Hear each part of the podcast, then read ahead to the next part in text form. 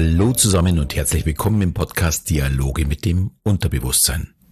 Der Podcast, in dem du erfährst, wie du funktionierst, um was du mit diesem Wissen zukünftig anfangen kannst.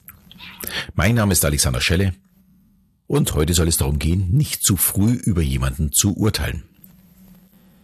Ja, mein Thema von letzter Woche über Rassismus und auch schon beim Thema, was darf man noch sagen, fühlen sich offensichtlich laut meiner Mails nicht alle so wirklich angesprochen, weil sie sagen, ich bin eben kein Rassist und ich habe auch kein Problem mit anderen Völkern und ich beleidige auch niemanden.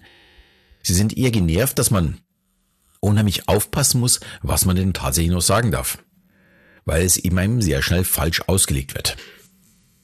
Das trifft wahrscheinlich jetzt weniger auf uns Otto Normalverbraucher zu, aber wenn jemand äh, in der Öffentlichkeit steht, muss er oder sie schon sehr, sehr gut aufpassen, was man sagen kann und was besser nicht. Und Jens Lehmann war, glaube ich, ein sehr, sehr gutes Beispiel dafür. Auch wenn ich ihn nicht besonders mag, glaube ich einfach nicht, dass er wirklich ein Rassist ist. Aber ein falsches Wort und du stehst einfach in dieser Ecke. Und genau darum soll es heute auch gehen. Um die Urteile, die die Gesellschaft und manchmal auch jeder Einzelne trifft.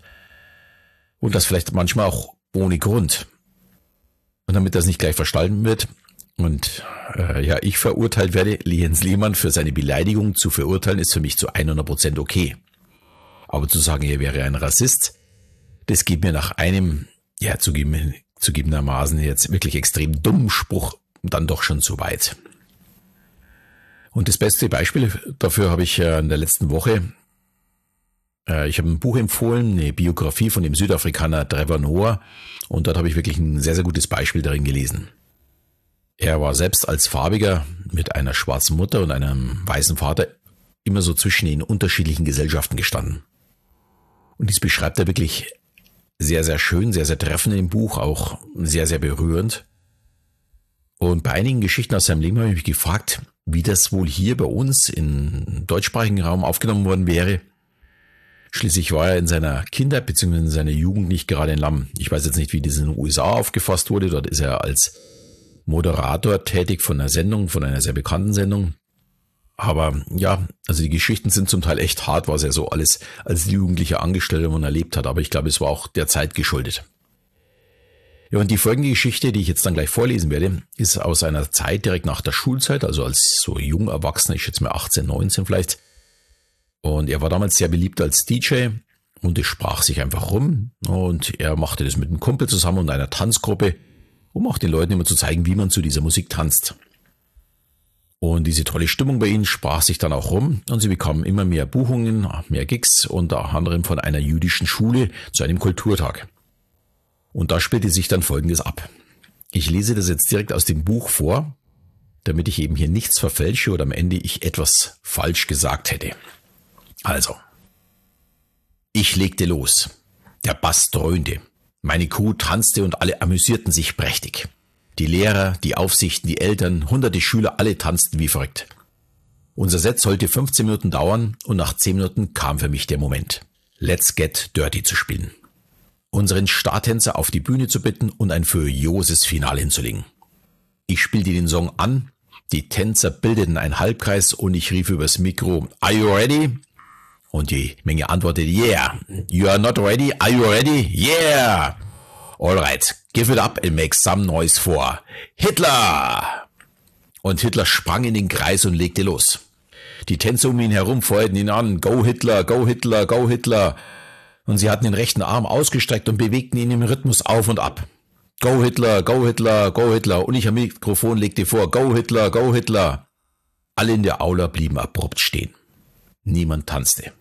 Die Lehrer, die Aufsichten, die Eltern, die jüdischen Schüler mit ihren Kippers, alle standen wie erstarrt und blickten entsetzt zu uns auf die Bühne. Ich bekam das gar nicht äh, gleich mit. Hitler auch nicht. Wir machten weiter.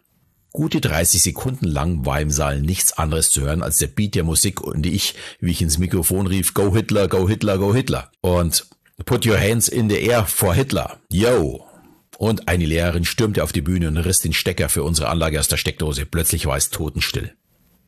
Wütend ging sie auf mich los. Wie kannst du es wagen? Das ist abstoßend, du widerlicher, ekelhafter, abstoßender Kerl.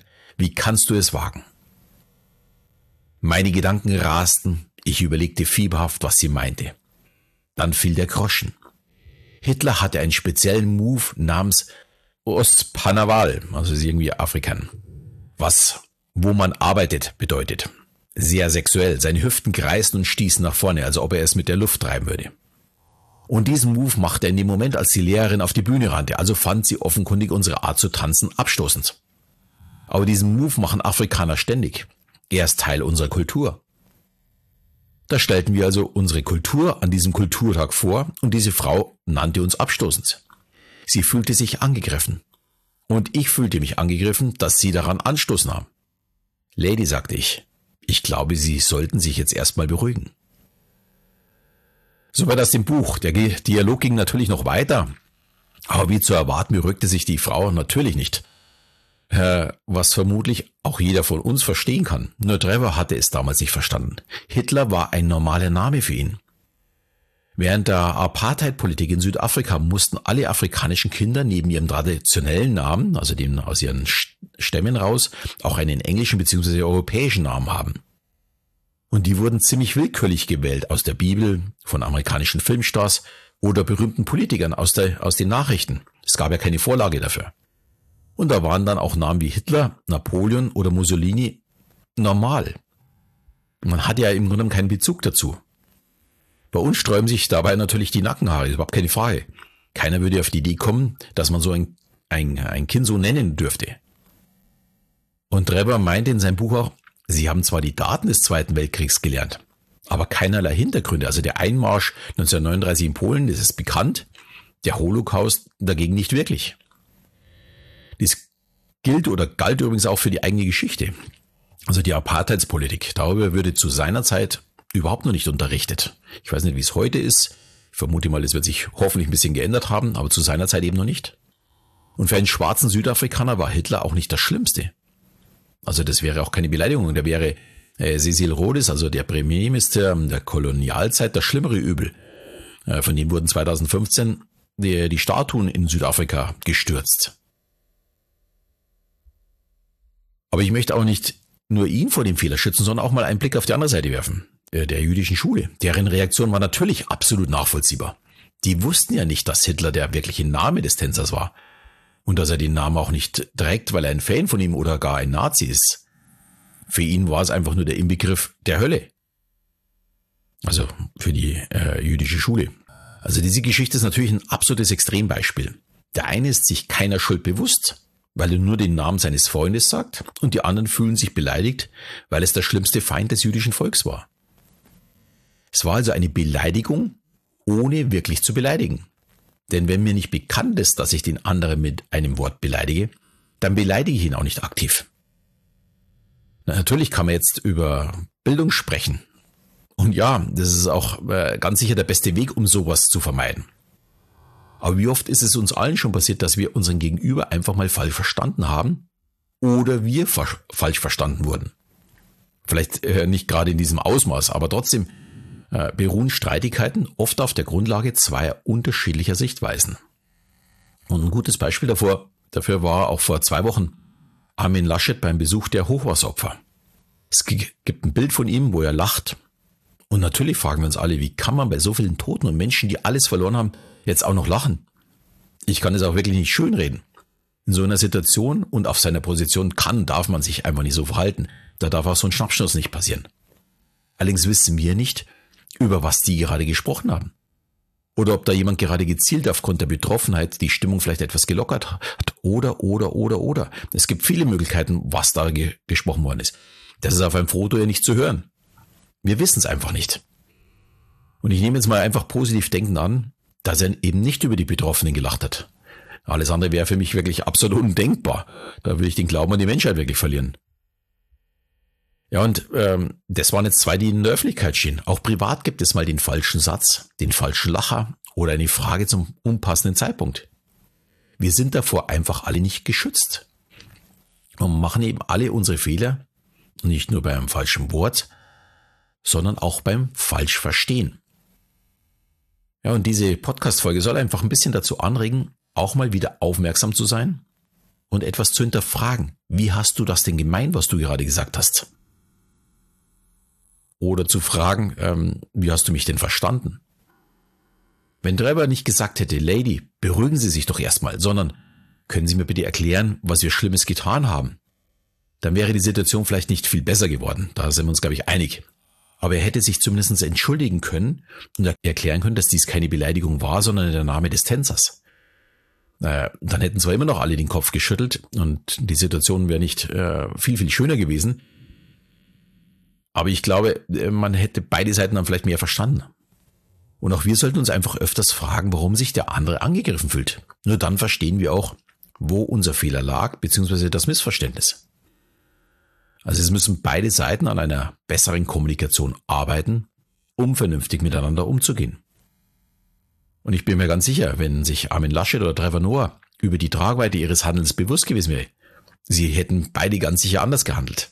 Denn sie wollten ja niemanden beleidigen. Und daher ist es auch wichtig, ja, sagen wir mal Fettnäpfchen zu kennen, andere Menschen zu lesen, ihre Bedürfnisse zu kennen. Bildung ist natürlich sehr, sehr wichtig, um dieses bestmöglich zu umgehen. Ich hoffe, das war eine interessante Geschichte, um auch mal ein bisschen zu sehen, um was das ist, ja, oder warum wir oftmals so handeln, wie wir handeln. Und es ist nicht immer alles so geradlinig, dass es immer so ganz einfach zu entscheiden ist, das ist ein Fehler oder das war beleidigend. Manchmal steckt doch ein bisschen mehr dahinter. Ja, ich werde mal das Buch auch nochmal von Trevor Noah nochmal verlinken. Denn mir hat's wirklich hervorragend gefallen, also nicht nur aufgrund dieser Geschichte, es sind viele andere Geschichten auch drin, eben auch über die Zeit in Südafrika, über die Apartheid-Politik, um das ein bisschen besser zu verstehen, wie dieses damals abgelaufen ist und äh, wie unterdrückt die Schwarzen damals wurden. Also keine wirklich schöne Zeit, eher eine Wahnsinnszeit, wo du nur den Kopf schüttelst und dich eher zurück erinnerst an ja, die Geschichte hier im, im deutschsprachigen Raum oder in Deutschland äh, in den 30er Jahren. Es ist ein, ein totaler Wahnsinn, wie man damit umgegangen ist. Also ein wirklich sehr empfehlenswertes Buch. Ich hoffe, wir hören uns wieder. Ich bleib dran, werde in der nächsten Woche auch mal ein bisschen anderes Thema mal wieder angehen und auch mal ein bisschen hinterfragen, was wir denn anders machen könnten zukünftig, ähm, weil ich war jetzt natürlich in den letzten Wochen schon ein bisschen arg politisch, in den letzten Monaten zum Teil und möchte das wieder ein bisschen ändern. Deswegen werde ich in der nächsten Woche mal ein bisschen eine andere Folge machen, um ja auch euch zu fragen, was ihr denn eigentlich von mir hören möchtet. Ich würde mich wie immer darüber freuen, wenn du mir eine 5-Sterne-Bewertung hinterlässt, vielleicht auch eine schöne Rezension. Und in diesem Sinne verabschiede ich mich wieder bis zum nächsten Mal, wenn es wieder heißt Dialoge mit dem Unterbewusstsein.